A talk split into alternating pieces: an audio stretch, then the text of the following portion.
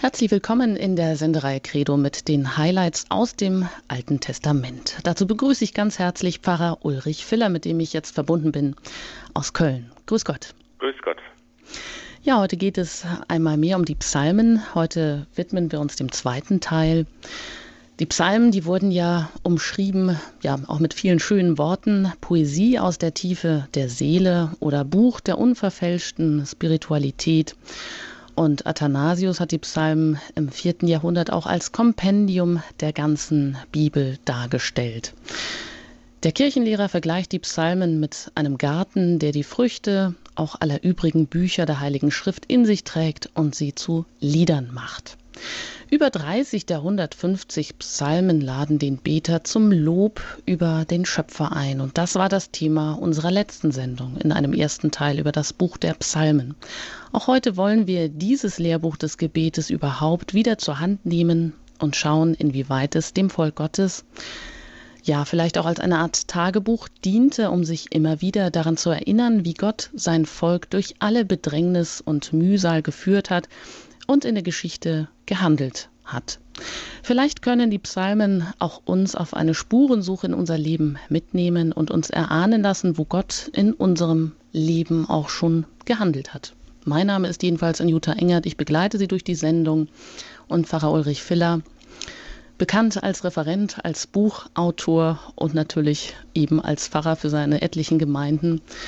Er wird uns jetzt einfach auch wieder einführen in diesen Teil, in dieses Thema und wir laden Sie dann auch immer ein, das Buch der Psalmen auch aufzuschlagen und mit uns gemeinsam darin zu lesen und zu meditieren. Herr Pfarrer Ulrich Filler. Ein altes Prinzip lautet Lex orandi, lex credendi. Das Gesetz des Betens ist das Gesetz des Glaubens. Bereits in der alten Kirche wusste man so, wie die Kirche betet, so glaubt sie auch. Und dieses Prinzip, lex orandi, lex credendi, das gilt auch für das Gebet und den Glauben Israels, der ja in der langen Geschichte des auserwählten Volkes immer bedroht war, entweder von äußeren Einflüssen, Einflüssen von fremden Religionen oder auch von inneren Entstellungen, die dem Abfall vom Bund mit Gott folgten. Und es war eigentlich ja, wir haben das bereits betrachtet in den letzten Sendungen, die dauernde Aufgabe der Propheten, das Volk immer wieder zurückzuführen zum Bund mit Gott und zum rechten Glauben und diesen verschiedenen Bedrohungen des Glaubens entgegenzutreten. Und als nun das Volk Israel in seine größte existenzielle Krise gerät, im babylonischen Exil, da zeigt sich, dass die Propheten nicht umsonst gewirkt haben. In dieser großen Herausforderung hält das Volk stand. Es zerbricht nicht, weil es ein Band gibt, das dieses Volk zusammenhält. Und dieses Band ist der gemeinsame Glaube, der Bund mit Gott und sein Gesetz. Dieses gemeinsame Band sorgt dafür, dass das Volk Israel auch in der Zeit des Exils fortbesteht. Und während man dort in der Verbannung lebt, denkt man voller Sehnsucht zurück an bessere vergangene Tage. Und das klingt in Psalm 137 dann so. An den Strömen von Babel, da saßen wir und weinten, wenn wir an Zion dachten. Wir hängten unsere Harfen an die Weiden in jenem Land. Dort verlangten von uns die Zwingherren Lieder, unsere Peiniger forderten Jubel. Singt uns Lieder vom Zion. Wie könnten wir singen die Lieder des Herrn fern auf fremder Erde? Aber fern auf fremder Erde wird allmählich deutlich, dass der Bund mit Gott auch dort in der Fremde Bestand hat. Er ist nicht gebunden an einen bestimmten Ort, nicht an Jerusalem, auch nicht an den Tempel. So wie sich Gott einst als Yahweh offenbarte, als der Gott, der da ist und mitgeht, der sein Volk begleitet und es nicht verlässt, so zeigt sich nun, dass Gott sein Volk auch dann begleitet, wenn das Königreich verloren ist und die Hauptstadt in Trümmern liegt. Israel hält an diesem Gott und an diesem Glauben fest. Und deshalb geht es als Volk nicht unter in der Konfrontation mit anderen fremden heidnischen Völkern und Kulturen. Die Psalmen sind auch das Gebet der Gemeinde, die sich immer wieder vergewissert, wo ihre Wurzeln liegen, wie Gott in der Geschichte gehandelt hat, wie er trotz Schuld und Sünde immer wieder Rettung und Heil geschenkt hat, wie er seinem Volk gegenwärtig ist und wie er den Weg des Gesetzes als Weg des Lebens zeigt. Lex orandi, lex credendi. So wie in den Psalmen gebetet wird, so glaubt das Volk. Gott begleitet uns, er schenkt uns sein Heil, er ist trotz aller Schulden der Menschen der Gott, der für uns eine Zukunft bereithält.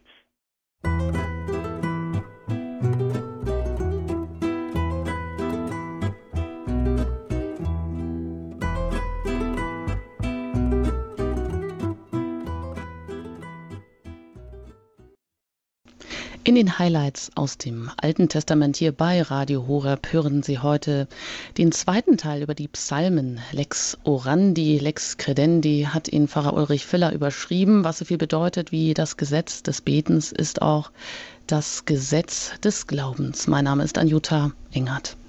Wir haben gerade gehört von Psalm 137, wie das Volk der Israeliten im Exil sitzt und ähm, wieder zurückdenkt an die besseren Zeiten. Es sehnt sich nach der geistlichen Heimat, nach dem Tempel in Jerusalem.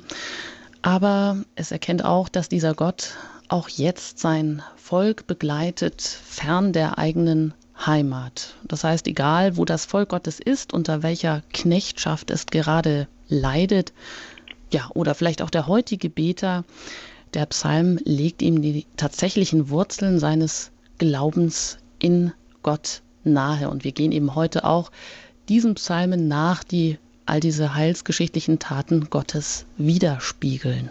Bitte, Pfarrer Ulrich Filler. Und bei dieser Vergewisserung, was Gott alles getan hat, ähm, ist es ganz wichtig, immer wieder auch an den Ursprung, an den Anfang dieser Heilstaten Gottes zurückzukehren. Und der Ursprung des Volkes Israel, der eigentliche Beginn seiner Geschichte, manche sagen der Anfang des Alten Testaments überhaupt, weil von da alles andere ausgegangen ist, ist der Auszug aus Ägypten. Und jedes Jahr wurde ja das Gedächtnis an diese Initialzündung, an diesen Ursprung des Volkes Israel am Passia-Fest begangen. Jahwe beruft Mose, er offenbart seinen Namen und er führt das Volk in der Wolken- und Feuersäule aus Ägypten heraus. Er schließt seinen Bund mit diesem Volk am Berg Sinai. Das ist der Anfang der Geschichte Israel, der Anfang dieses Volkes. Und im Psalm 114 wird dieser Beginn der Volksgeschichte Israels in bewegenden Worten besungen. Und da hören wir hinein. Als Israel aus Ägypten auszog, Jakobs Haus aus dem Volk mit fremder Sprache, da wurde Juda Gottes Heiligtum, Israel das Gebiet seiner Herrschaft. Das Meer saß und floh, der Jordan wich zurück, die Berge hüpften wie Widder, die Hügel wie junge Lämmer. Was ist mit dir, Meer, dass du fliehst, und mit dir, Jordan, dass du zurückweichst? Ihr Berge, was hüpft ihr wie Widder und ihr Hügel wie junge Lämmer? Vor dem Herrn erbebe, du Erde, vor dem Antlitz des Gottes Jakobs, der den Fels zur Wasserflut wandelt und Kieselgestein zu quellendem Wasser. Hier klingen drei wichtige Momente des Auszugs aus Ägypten an. Einmal der Zug durch das Rote Meer, das zurückweicht und später die Armee des Pharaos verschlingt.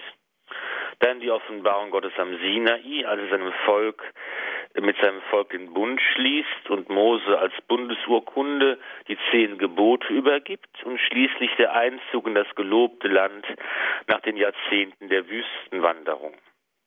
Der Beter spricht die bebende Natur, das Meer und die Berge direkt an und gibt auch selbst die Antwort. Die aufsteigende Herrlichkeit Gottes erfüllt die Erde mit Schrecken.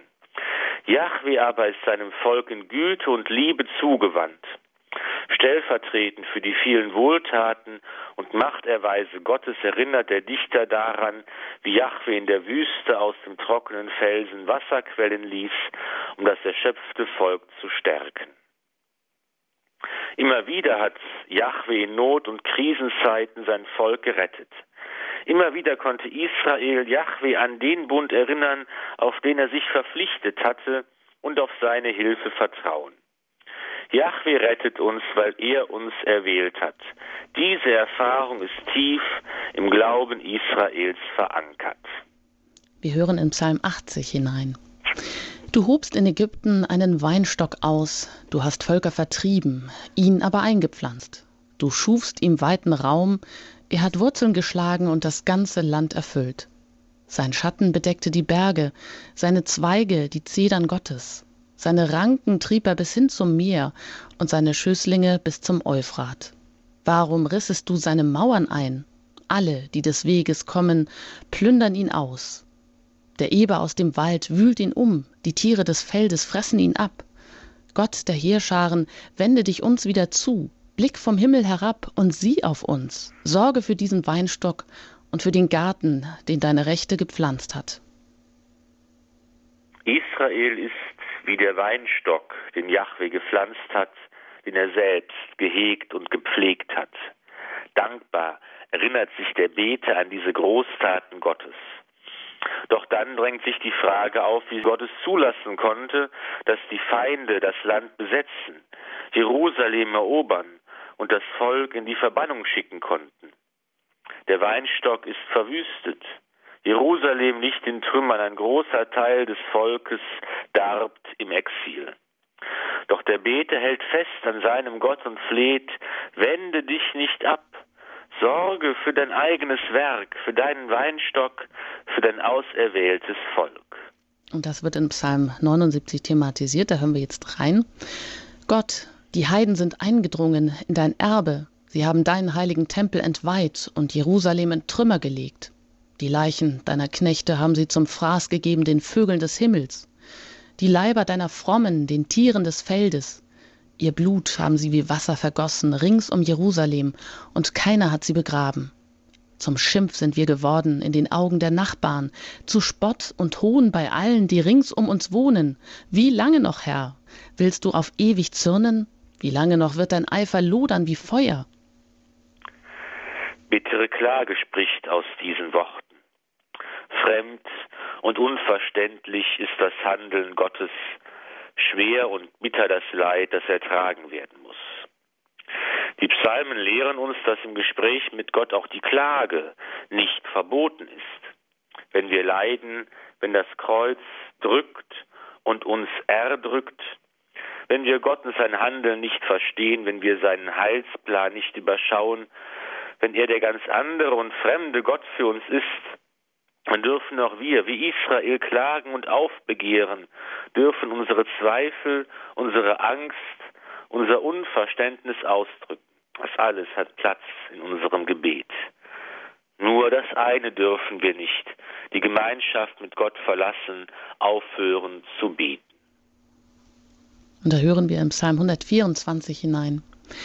Hätte sich nicht der Herr für uns eingesetzt, so soll Israel sagen, Hätte sich nicht der Herr für uns eingesetzt, als sich gegen uns Menschen erhoben, dann hätten sie uns lebendig verschlungen, als gegen uns ihr Zorn entbrannt war.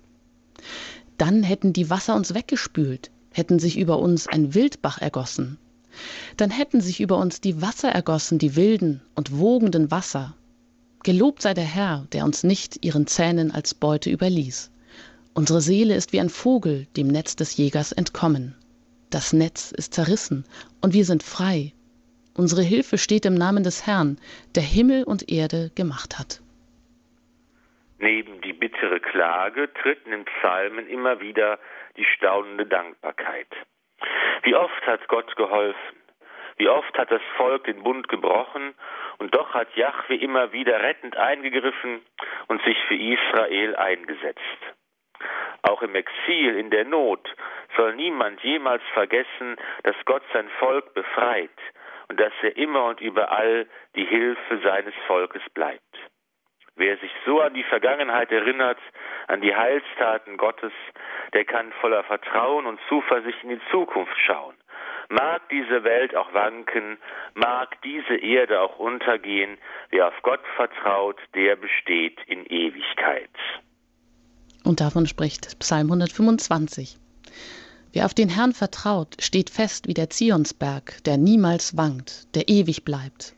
Wie Berge Jerusalem rings umgeben, so ist der Herr um sein Volk von nun an auf ewig.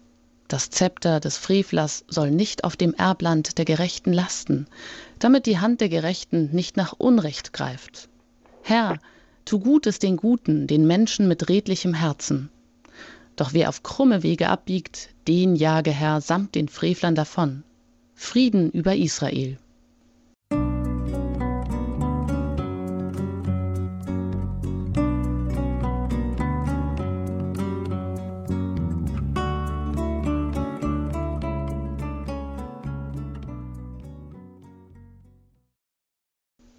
Sie haben eingeschaltet in der Sendereihe Credo Highlights aus dem Alten Testament. Pfarrer Ulrich Filler legt uns heute in einem zweiten Teil die Psalmen nahe. Die Psalmen, die von den Heilstaten Gottes an seinem Volk Israel künden. Umschrieben hatte das Ganze mit Lex orandi, Lex credendi. Das Gesetz des Betens ist eben auch das Gesetz des Glaubens. Und wir haben gerade gehört, dass trotz auch vieler Klage, die das Volk ausspricht und was die Israeliten dann im Exil erfahren haben, auch immer wieder ganz großartig die Dankbarkeit und das Staunen in den Psalmen anklingt. Ja, hätte sich der Herr nicht für uns eingesetzt, haben wir gerade gehört in Psalm 124. Was wäre dann eigentlich alles passiert? Es ist eben die Erinnerung an diese Heilstaten Gottes, die ein unerschütterliches Vertrauen auch in die Zukunft stiften. Und die Erinnerung an die Heilstaten Gottes ist die eine Seite und daneben tritt nun auch die andere Seite, dass nämlich das Volk sich daran erinnert, dass eigentlich immer wieder es auch Schuld und Sünde gegeben hat, dass die Geschichte Israels nicht nur Geschichte des Bundes mit Gott ist, sondern auch die Geschichte davon, wie das Volk immer wieder diesen Bund gebrochen hat.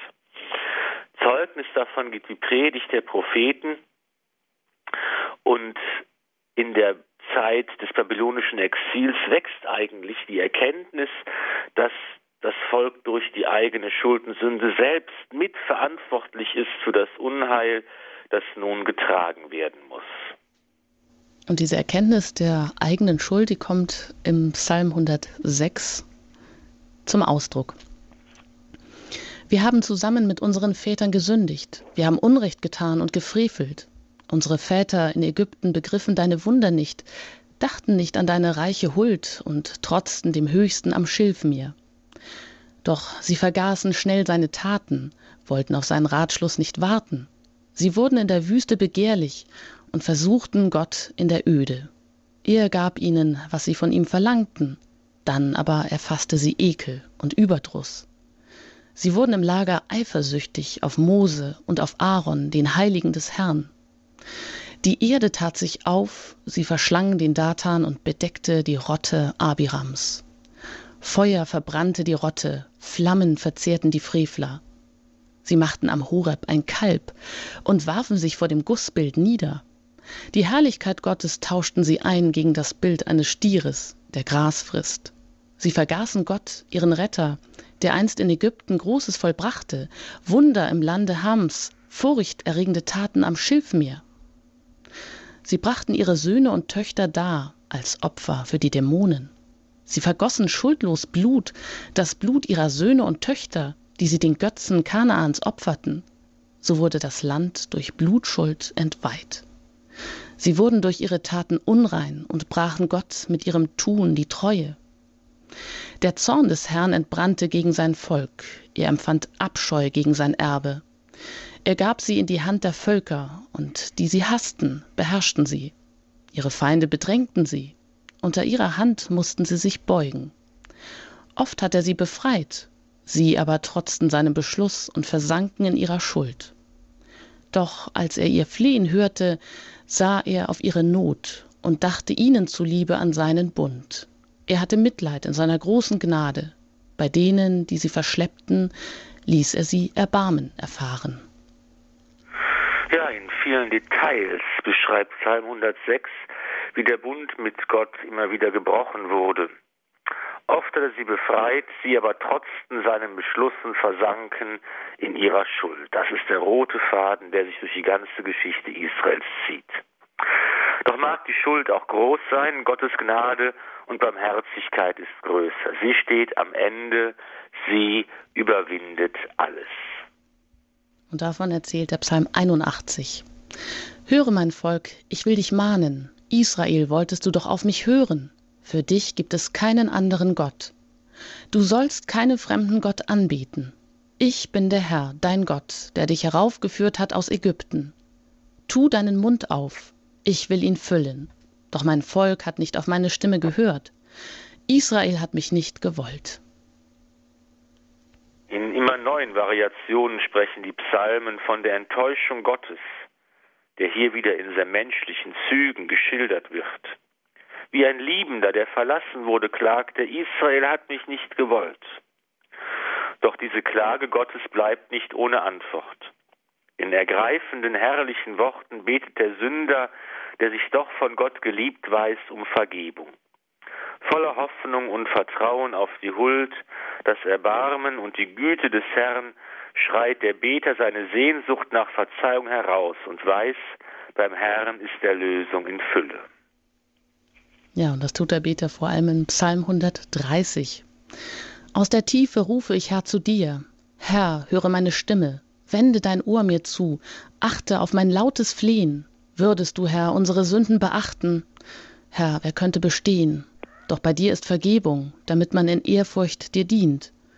Ich hoffe auf den Herrn, es hofft meine Seele, ich warte voll Vertrauen auf sein Wort. Meine Seele wartet auf den Herrn, mehr als die Wächter auf den Morgen. Mehr als die Wächter auf den Morgen soll Israel harren auf den Herrn. Denn beim Herrn ist die Huld, bei ihm ist Erlösung in Fülle. Ja, er wird Israel erlösen von all seinen Sünden.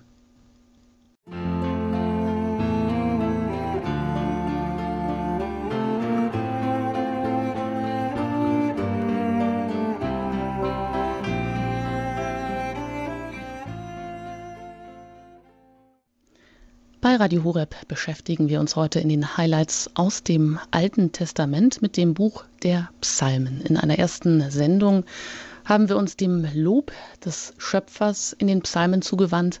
Heute geht es um die Heilsgeschichte, um all die Psalmen, wo einfach die Taten Gottes mit seinem Volk geschildert werden. Auch das Volk, das wieder wankelmütig wird, das klagt, das aber auch hofft, das auch seine Schuld erkennt Pfarrer Ulrich Filler ist zu Gast und er führt uns ein, auch in diesen Teil, in dieses Buch der Psalmen.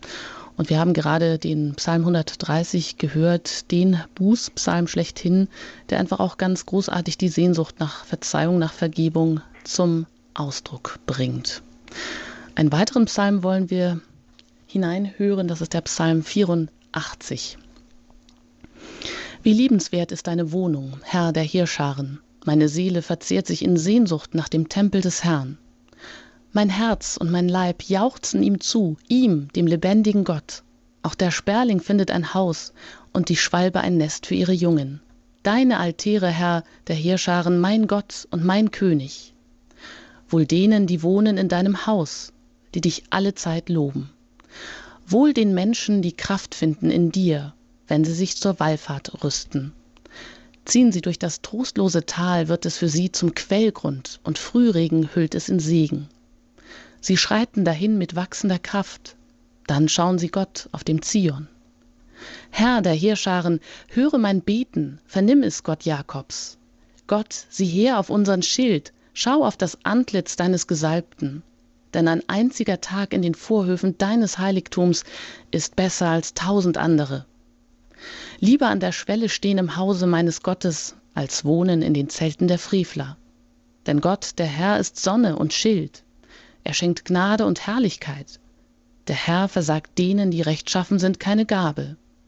Herr der Heerscharen, wohl dem, der dir vertraut.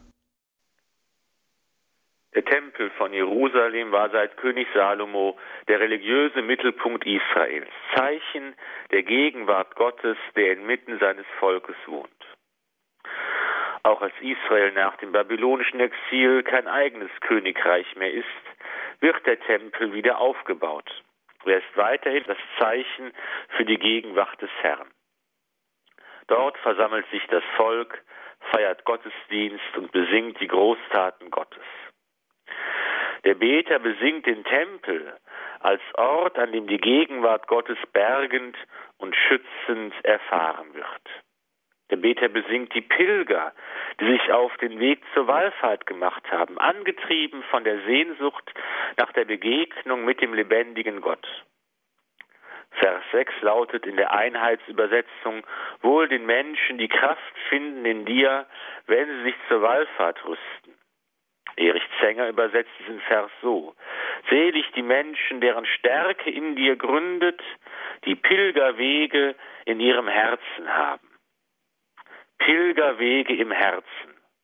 Das bedeutet, dass das Herz des Menschen von der Vorstellung geprägt ist, dass unser ganzes Leben ein Pilgerweg ist hin zu Gott und dass diese Vorstellung uns Kraft und Stärke gibt.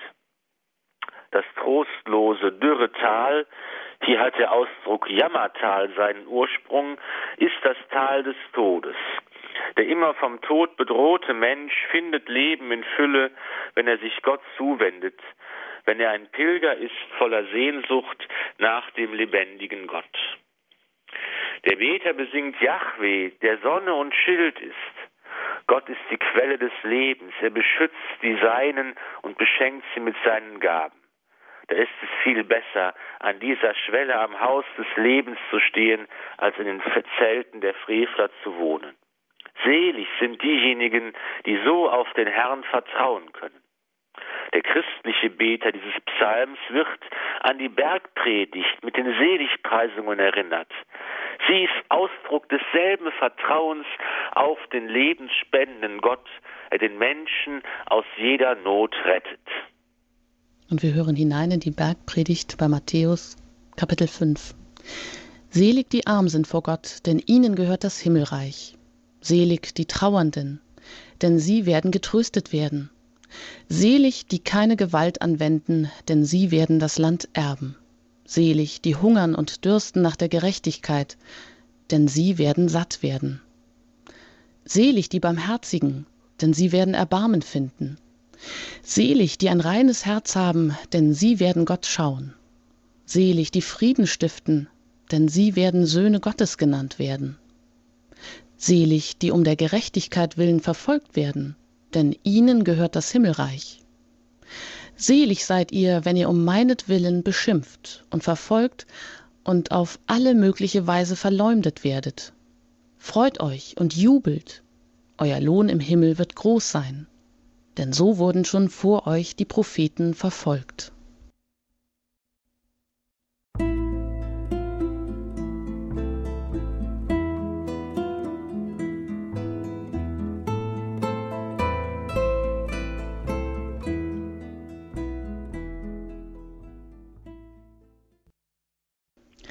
Pfarrer Ulrich Filler ist zu Gast bei Radio Horeb in den Highlights aus dem Alten Testament.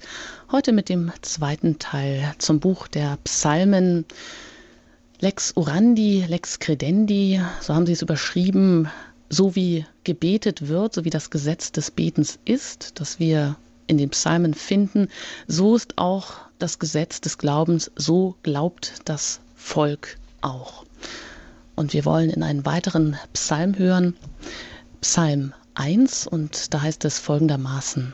Wohl dem Mann, der nicht dem Rat der Frevler folgt, nicht auf dem Weg der Sünder steht, nicht im Kreis der Spötter sitzt, sondern Freude hat an der Weisung des Herrn, über seine Weisung nachsinnt bei Tag und bei Nacht.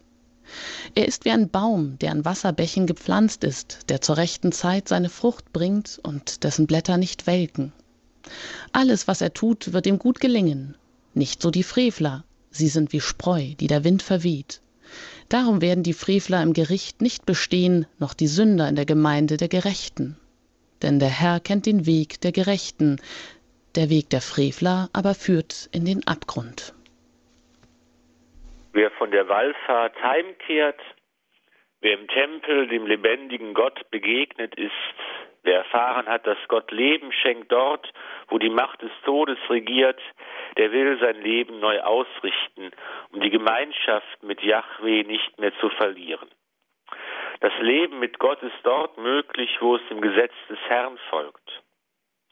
Der erste Psalm stellt diesem frommen Lebenswandel den Gottlosen gegenüber. Selig gepriesen wird der Mann, der sein Leben ganz nach der Weisung Gottes ausrichtet. Im Gehen, im Stehen und im Sitzen folgt er nicht den gottlosen Menschen, sondern findet seine Freude im göttlichen Gesetz. Sein Leben gleicht einem fruchtbringenden Baum an der Quelle des Lebens. Diejenigen aber, die sich abwenden von der Weisung Gottes, werden nicht bestehen können. Sie bleiben fruchtlos, bestehen nicht im Gericht, müssen letztlich scheitern. Gott aber kennt den Weg der Gerechten. Das bedeutet, Gott schenkt Anerkennung, Leben und Heil. Quelle des Lebens ist das Gesetz, die Weisung Gottes. Sie wird auch in Psalm 19 besungen als Sonne, die Leben spendet. Und in diesem Psalm hören wir hinein, Psalm 19. Die Himmel rühmen die Herrlichkeit Gottes, vom Werk seiner Hände kündet das Firmament. Ein Tag sagt es dem andern, eine Nacht tut es der anderen kund, ohne Worte und ohne Reden, unhörbar bleibt ihre Stimme.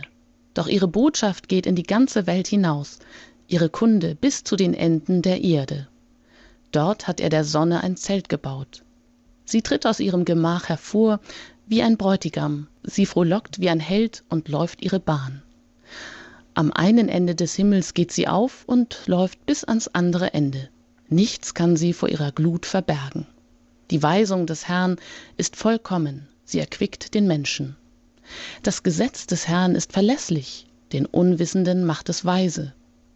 Die Befehle des Herrn sind richtig, sie erfreuen das Herz. Das Gebot des Herrn ist lauter, es erleuchtet die Augen. Die Furcht des Herrn ist rein, sie besteht für immer. Die Urteile des Herrn sind wahr, gerecht sind sie alle. Sie sind kostbarer als Gold, als Feingold in Menge. Sie sind süßer als Honig, als Honig aus Waben. Die Sonne ist das Bild, das dieser Psalm für die Tora verwendet, die fünf Bücher Mose. Sie sind das Gesetz Israels, sie sind die Grundlage des Bundes mit Yahweh. Die Tora ist vollkommen, verlässlich, richtig, lauter, rein, wahr, gerecht, kostbar und süß wie Honig. Sie soll die erste Priorität im Leben erhalten. Und wer sein Leben nach dieser Weisung Gottes ausrichtet, findet die Gemeinschaft mit ihm. Im neuen Bund tritt Jesus Christus, der Mensch gewordene göttliche Logos, an die Stelle des Gesetzes. Er zeigt uns, die Gemeinschaft mit Gott wird möglich durch den Glauben an Jesus Christus. Paulus beschäftigt sich im Galaterbrief mit dieser Frage und betont, dass nach der Rechtfertigung durch den Glauben an Christus keine Rechtfertigung durch Gesetzeswerke mehr nötig ist. Dort schreibt er, weil wir aber erkannt haben, dass der Mensch nicht durch Werke des Gesetzes gerecht wird, sondern durch den Glauben an Jesus Christus, sind auch wir dazu gekommen, an Christus Jesus zu glauben, damit wir gerecht werden durch den Glauben an Christus und nicht durch Werke des Gesetzes. Denn durch Werke des Gesetzes wird niemand gerecht. Wenn nun auch wir, die wir in Christus gerecht zu werden suchen, als Sünder gelten, ist dann Christus etwa Diener der Sünde? Das ist unmöglich. Wenn ich allerdings das, was ich niedergerissen habe, wieder aufbaue, dann stelle ich mich selbst als Übertreter hin. Ich bin aber durch das Gesetz, dem Gesetz gestorben, damit ich für Gott lebe. Ich bin mit Christus gekreuzigt worden, nicht mehr ich lebe, sondern Christus lebt in mir. Soweit ich aber jetzt noch in dieser Welt lebe, lebe ich im Glauben an den Sohn Gottes, der mich geliebt und sich für mich hingegeben hat. Ich missachte die Gnade Gottes in keiner Weise, denn käme die Gerechtigkeit durch das Gesetz, so wäre Christus vergeblich gestorben.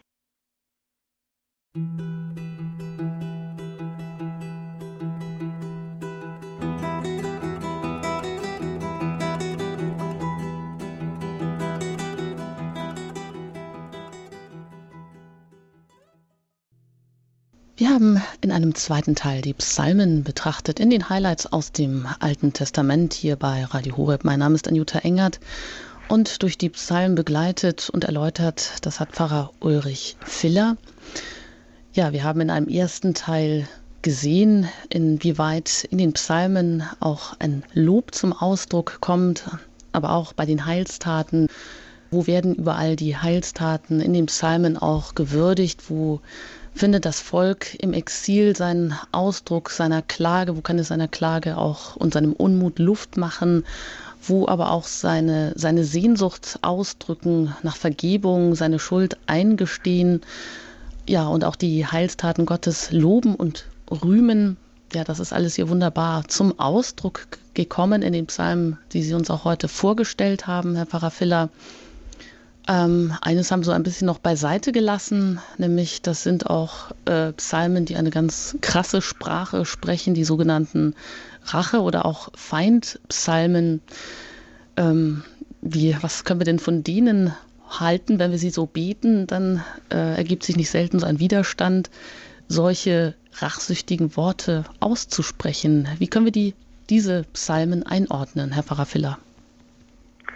Ja, man muss sehen, dass die Psalmen einfach Lieder und Gebete sind, in denen sich das Leben in seiner ganzen Fülle widerspiegelt. Und da klingt nicht nur Hoffnung und Freude, Vertrauen und Trost an, sondern auch die Erfahrung von Not und Gewalt, von Feindschaft und Krieg. All das hat seine Spur in den Psalmgebet hinterlassen. Und wir finden immer wieder auch einzelne Verse und Stellen in den Psalmen, die in unseren Ohren ganz verstörend klingen. Und vielleicht können wir einfach mal drei Beispiele aus Psalm 58, 137, 139 hören, damit wir mal einen Eindruck bekommen, wie hart und wie verstörend auch die Psalmen sein können. Hm, da hören wir doch mal rein und erschrecken nicht an der harschen Sprache, aber das ist natürlich auch die nackte Realität, das ist natürlich auch das Leben. Also im Psalm 58, mm, da heißt es, O Gott, zerbrich ihnen die Zähne im Mund, zerschlage Herr das Gebiss der Löwen. Sie sollen vergehen wie verrinnendes Wasser, wie Gras, das verwelkt auf dem Weg, wie die Schnecke, die sich auflöst in Schleim. Wie eine Fehlgeburt sollen sie die Sonne nicht schauen. Ehe eure Töpfe das Feuer des Dornstrauchs spüren, fege Gott die Feinde hinweg, ob frisch, ob verdorrt. Wenn er die Vergeltung sieht, freut sich der Gerechte. Er badet seine Füße im Blut des Frevlers. Dann sagen die Menschen, der Gerechte erhält seinen Lohn. Es gibt einen Gott, der auf Erden Gericht hält. Soweit ein Ausdruck aus Psalm 58. Und dann hören wir noch in den Psalm 137 rein. Herr, vergiss den Söhnen Edoms nicht den Tag von Jerusalem. Sie sagten, reißt nieder bis auf den Grund, reißt es nieder. Tochter Babel, du Zerstörerin, wohl dem, der dir heimzahlt, was du uns getan hast, wohl dem, der deine Kinder packt und sie am Felsen zerschmettert. Ja, und weiter in Psalm 139, da heißt es, Wolltest du, Gott, doch den Frevler töten, ihr blutgierigen Menschen, lasst ab von mir, Sie reden über dich voll Tücke und missbrauchen deine Namen. Soll ich die nicht hassen, Herr, die dich hassen, die nicht verabscheuen, die sich gegen dich erheben? Ich hasse sie mit glühendem Hass. Auch mir sind sie zu Feinden geworden. Ja, also das sind wirklich eindeutige Worte. Der Gerechte badet seine Füße im Blut des Frevlers. Oder hier die Wohl dem, der die, deine Kinder, Tochter Babel, packt und, und sie am Felsen zerschmettert. Das mhm. ist natürlich die Frage, die sich schon immer auch gestellt hat. Kann man so beten? Darf man mit solchen Worten beten? Und man hat in der Kirche im Laufe der Zeit verschiedene Antworten auf diese Frage äh, gefunden. Einmal hat man versucht zu sagen, man muss es halt in der rechten Weise interpretieren. Zum Beispiel der heilige Augustinus hat dann gesagt, hier diesen Psalm 137 mit der Tochter Babel, das ist eben ein Sinnbild für die Welt. Und die Kinder, die am Felsen zerschmettert werden, das sind eben die bösen Gewohnheiten und die bösen Leidenschaften der Welt. Sie werden zerschmettert am Felsen, der Jesus Christus ist. Dann hat man eben versucht, das jetzt nicht wörtlich zu verstehen, sondern eben interpretiert, als Allegorie, als Bild gesehen und hat dann damit leben können. Und ähm, als dann auf dem Zweiten Vatikanischen Konzil eine Reform der Liturgie, eine Neuordnung der Liturgie und auch des kirchlichen Stundengebets angestrebt wurde, in dem ja die Psalmen auch ihren Platz haben und gebetet wurden, hat man diese Frage auch diskutiert und hat gesagt, sind das denn nicht so solche Racheverse, die einfach dem Evangelium mit dem Liebesgebot widersprechen? Und ähm, spiegeln solche Stellen nicht doch sehr die Geschichte Israels wider, die noch keine christliche Geschichte ist? Oder ist das nicht einfach ein Zeugnis einer vorläufigen Stufe der Offenbarung, die dann noch weitergegangen ist bis hin zu Christus? Und man hat eben dann entschieden, das Problem damit umzugehen, dass man eben diese störenden Stellen einfach meidet. Man hat also jetzt von 150 Psalmen, die es gibt, drei Psalmen ganz aus dem Stundengebet ausgeschlossen. Psalm 58, 83, 109. Und auch eine ganze Reihe einzelner Verse aus anderen Psalmen ist auch der Zensur, wenn man so sagen will, äh, zum Opfer gefallen.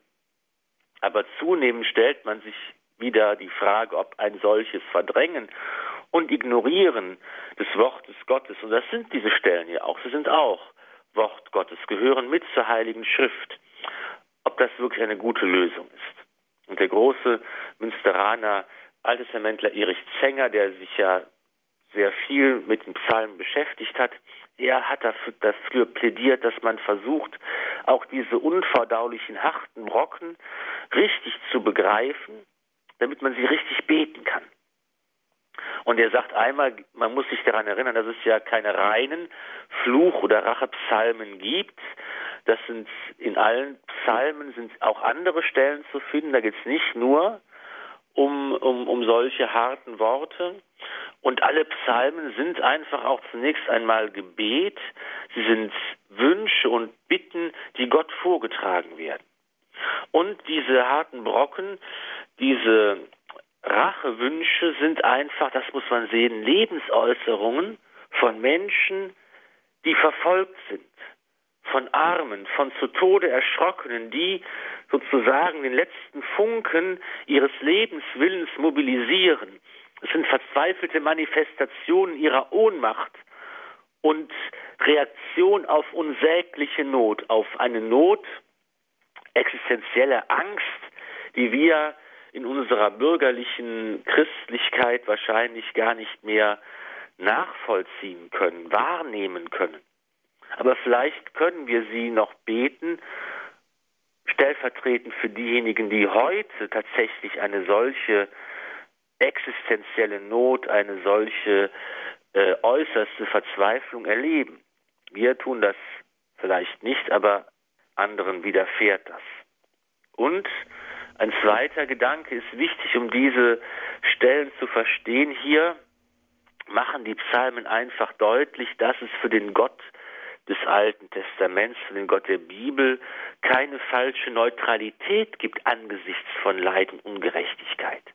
Da wird also nicht einfach ein frommer Mantel drüber gehängt, könnte man sagen. Den Unterdrückten, den, ähm, den Verfolgten, den Verzweifelten wird nicht einfach verordnet, liebt eure Unterdrücker und die können dann so weitermachen wie bisher, sondern das sind Aufforderungen an Gott, dass er selbst dem ein Ende macht, dass er die Zustände, die andere Menschen unterdrücken und verfolgen und niedrigen, dass er diese Zustände beendet, damit sein Reich der Gerechtigkeit und Solidarität wachsen kann.